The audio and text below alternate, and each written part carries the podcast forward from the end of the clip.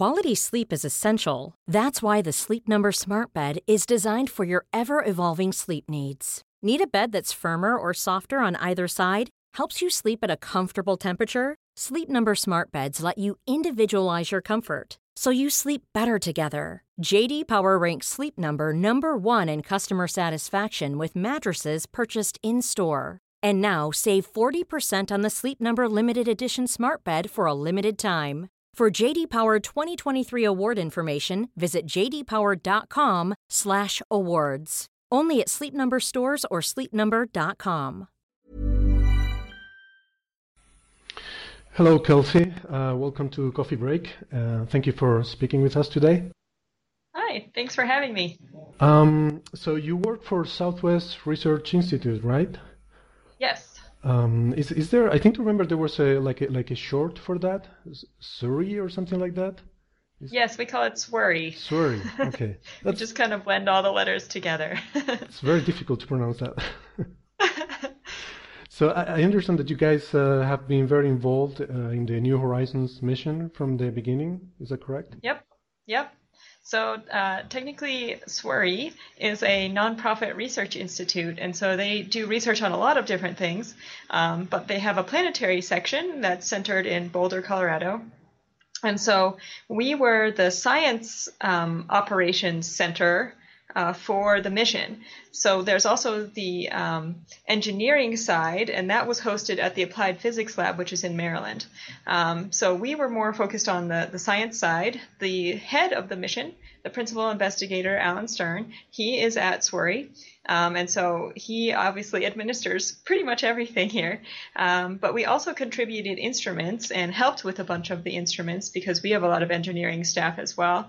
For example, the ultraviolet spectrometer, which is looking at the atmosphere of Pluto, um, is a SWURI instrument. Uh-huh.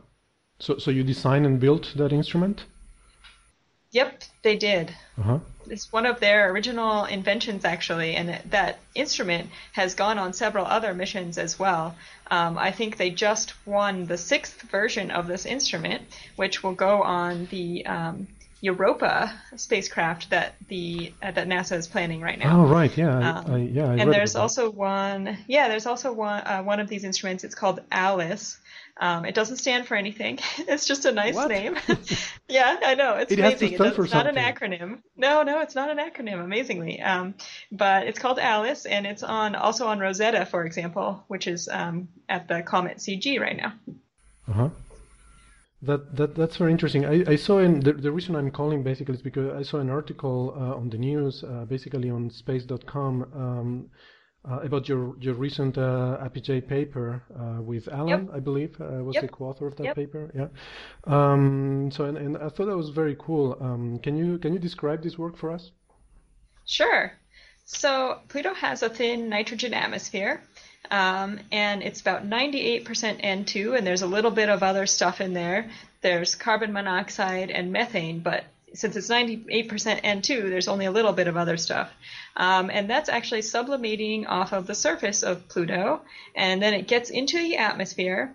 And after it gets into the atmosphere, actually um, higher energy radiation, like ultraviolet and extreme ultraviolet radiation, heats the upper atmosphere. And that causes these molecules to escape. Um, because Pluto has low gravity, and so the heating in the upper atmosphere gives these molecules enough energy that they escape Pluto's gravity and they escape the Pluto system for the most part. Um, and so we know that Pluto is losing nitrogen this way, but we still have the atmosphere. Mm-hmm. So it has to be resupplied somehow. Um, and basically, it needs to be resupplied by other N2 getting to the surface and sublimating, getting into the atmosphere, and repeating the cycle. Um, so, to get N2 to the surface of Pluto, there's really only two ways you can do that. You can bring it from the outside, or you could bring it from the inside. Mm-hmm. Um, and so that's what we explored with this paper. It was kind of a you know process of elimination detective work, trying mm-hmm. to figure out how does this nitrogen get to the surface? Because how, Um, how quickly would this nitrogen evaporate? Uh, if you if you leave it alone there, you have a nitrogen atmosphere on Pluto. How long would it take to sublimate or, or evaporate Yeah. or whatever? Well, let's see. One one example would be um, we know what the current atmospheric mass of Pluto is.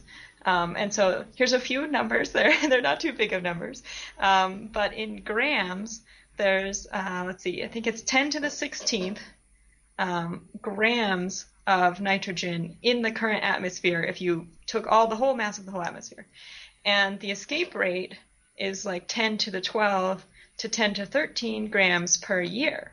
Mm-hmm. Um, so that means that you would lose the whole atmosphere in something like tens of thousands of years, maybe even less. Okay. Um, yeah, so it's a very short fraction of time compared to the 4.5 yeah. billion years Pluto's been around. Right, it's much um, shorter than Pluto's lifetime. exactly. Course. So it has yep, to be coming so we, from somewhere, or otherwise it would have been lost already. Exactly. Mm-hmm. Yep. So we're it's losing it at a pretty fast rate, um, and so that's why we are trying to think of you know over at least say let's say the last 4 billion years what could be resupplying this atmosphere? Of course we don't know exactly if the escape rate was the same. There's reasons why it may have been higher in the past actually or lower. So we don't know for sure. But if you you take this average escape rate um, there's a, been a, anywhere from about 0.3 to 3 kilometers of nitrogen ice if you globally average that over the surface that's been lost over the last 4 billion years um, so you got to replace that somehow.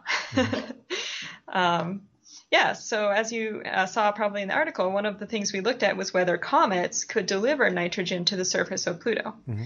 So comets are do have a small fraction of nitrogen, um, and when a comet would hit Pluto, it basically splatter that all over the surface. Mm-hmm. um, and it would also dig a hole, which we call a crater in planetary geology, um, like the craters that we see on Earth's moon. So we looked at whether comets could deliver enough nitrogen to the surface of Pluto or whether they could even excavate nitrogen from the subsurface. It wouldn't be the deep subsurface, but the near subsurface layers. Um, and it doesn't look like that could supply enough nitrogen. Mm-hmm.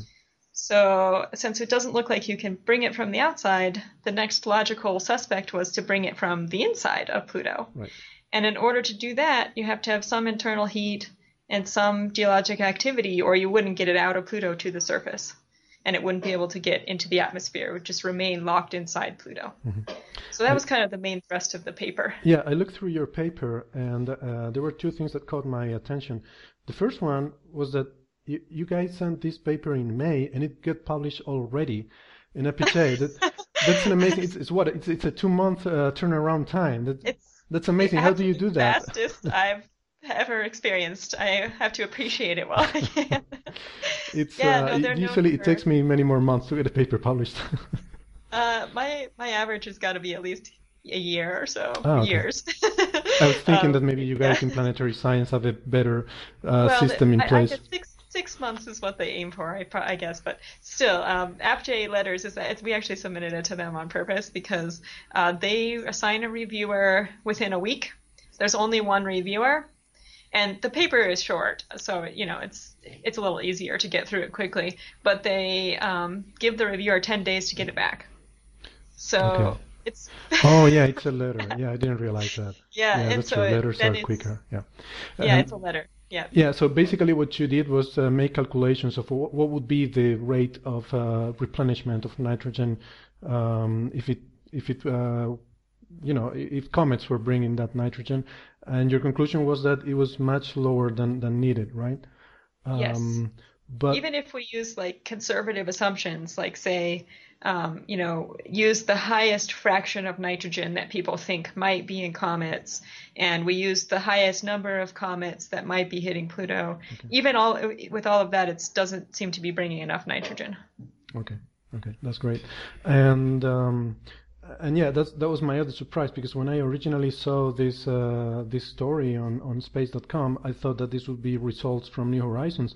But then looking at the paper, I realized that no, it wasn't. It was actually before the Pluto flyby. So this is just a calculation that you guys made uh, uh, before uh, getting data from from uh, from New Horizons. So that's I think that's really good because um, you know usually the the, the news uh, media they tend to focus on the really spectacular things, something. And, right. and this paper was more you know an, an, old, an old-fashioned paper with models and calculations and uh, yeah, yeah. order of magnitude well, estimates. So I, I like that. I'm glad you enjoyed it. We we you know we enjoyed doing the paper. Actually, it was it was a nice thing, and it actually helped me prepare for the encounter because I was able to like get all my codes in order for you know these kinds of things and um, think about Pluto in depth, you know, before we got there. Yeah. And of course, it was really exciting when we got there, and it seemed like there are a lot of young-looking surfaces on Pluto, um, which you know it may not be active right right now, but certainly in the geologically recent past. Um, so it's it was it was pretty exciting, and I was happy to see that. Yeah, actually, you were pretty bold because I can see here in the abstract you even have a prediction. that last sentence there, yeah. I, I would never dare to do something like that. So I felt pretty nervous about it. I have to admit, I was like, "Am I really predicting this?" Like, and you know, uh, it seems less crazy now. yeah, that no, we've it, gotten Pluto. It, it, turned out okay, um, but yeah, it says here right. observations made by the New Horizons spacecraft, blah blah blah, will yield further constraints and and could reveal evidence for past or present uh, internal activity. So. yeah, no, I I agree. At the time, I felt a uh, little like I was going out on a limb saying that, but. Um, now it seems totally reasonable. Yeah, it seems reasonable, of course. Once once so you get the data out, and everything well. uh, everything fits, that's that's great. So yeah, congratulations on that. So you, you, seem to be pretty good at predicting things. So let me ask you a question. Um, sure. What do you think would happen? Do you think we will still um, get more surprises as we get more data from New Horizons? You know, during the, the next year or so, it's going to keep relaying uh, back to Earth a lot of data that uh, it hasn't had the bandwidth to transmit yet, and this data will exactly. gradually uh, reach us over the next months. Do you think there will be more surprises uh, in, in this data in the coming months? Well, so we, we targeted um, the area that's informally being called Sputnik Planum, uh, the big bright area. We targeted that on purpose because we knew it was the brightest spot on Pluto. Um, so as one of the reasons we chose the hemisphere that we did to to be the encounter hemisphere. Um, so I think we've seen the really shocking stuff, but I think that it will. I have to say, I think it'll still be surprising um, because every piece of terrain that we got at higher resolution was still surprised us. mm-hmm. um, if we had, say, only gotten one square instead of six, um, you know, we would have seen the mountains, for example, but we wouldn't have seen the kind of polygonal terrain that makes this really interesting pattern. Or if we'd only gotten the polygonal terrain pattern, we wouldn't have seen the mountains. Um, so I, I actually think it's still going to be a lot of surprises. And anytime you see something at higher resolution, you're surprised usually. Right. Yes, that's true. when we saw Sputnik Planum, the big white area, at lower resolution, we didn't see any of those polygonal cells. It just looked totally smooth. Mm-hmm. Um, but then when we got higher resolution, we saw all these crazy stuff going on, um, which we are still trying to figure out what's what's forming these features. Right. So I think we will be surprised. That's my prediction. Good, good. Glad to hear that. So it's uh, exciting times ahead of us. Well, so um, yeah, uh, thank you very much for speaking with us. It's it's been great to uh, talking to you, and uh, yeah, congratulations on this. Uh, it's a very nice piece of work. So keep it up. Well, thank you, and it's been my pleasure talking with you. Mm-hmm.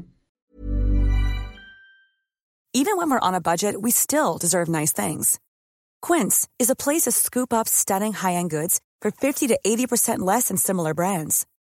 They have buttery soft cashmere sweaters starting at fifty dollars luxurious Italian leather bags, and so much more. Plus, Quince only works with factories that use safe, ethical, and responsible manufacturing.